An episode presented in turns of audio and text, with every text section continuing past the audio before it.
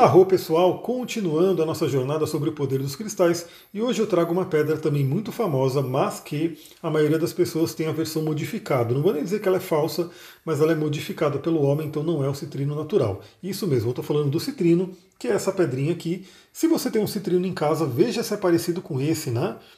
Transparente assim, mais clarinho. Tem alguns citrinos um pouco mais escuros, sim, né?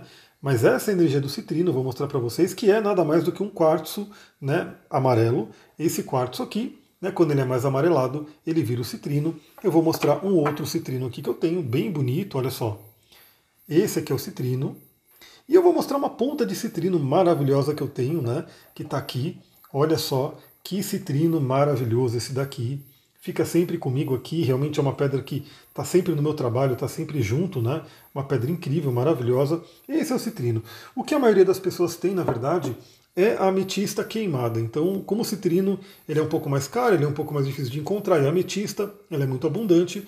O pessoal né, dos cristais ali, os que vendem cristais, eles pegam a ametista, colocam num forno a 300, 400 graus, ela queima, fica amarelada e eles vendem como citrino embora seja a mesma família, né, tudo é da família do quartzo, ametista, citrino, quartzo e assim por diante, não é bem o citrino que foi formado na natureza. Então eu vou falar um pouquinho sobre isso no workshop para você entender um pouquinho melhor essa questão de pedras modificadas. Bom, o que, que o citrino traz para a gente? Primeiramente, a energia da manifestação. É uma pedra ligada à prosperidade, ligada à questão financeira e, obviamente, ela ajuda a gente a manifestar a prosperidade.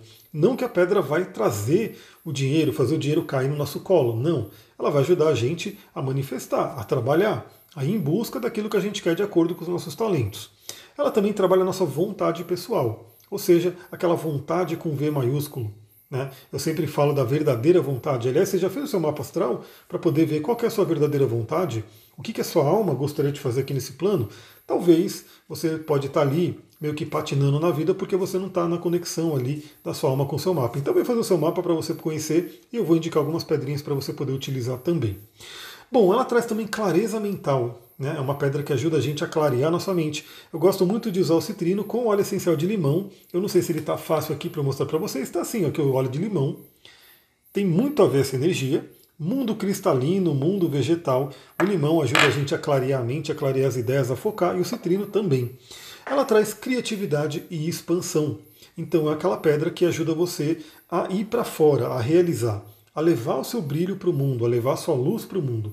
Citrino realmente é uma pedra que todo mundo deveria ter. Todas as pedras que eu coloquei no workshop, todo mundo poderia ter, são pedras simples de encontrar e elas te ajudam muito no dia a dia. Para você saber sobre o workshop, tem um link aqui em algum lugar ou manda mensagem para mim e já se inscreve para a gente se ver no sábado.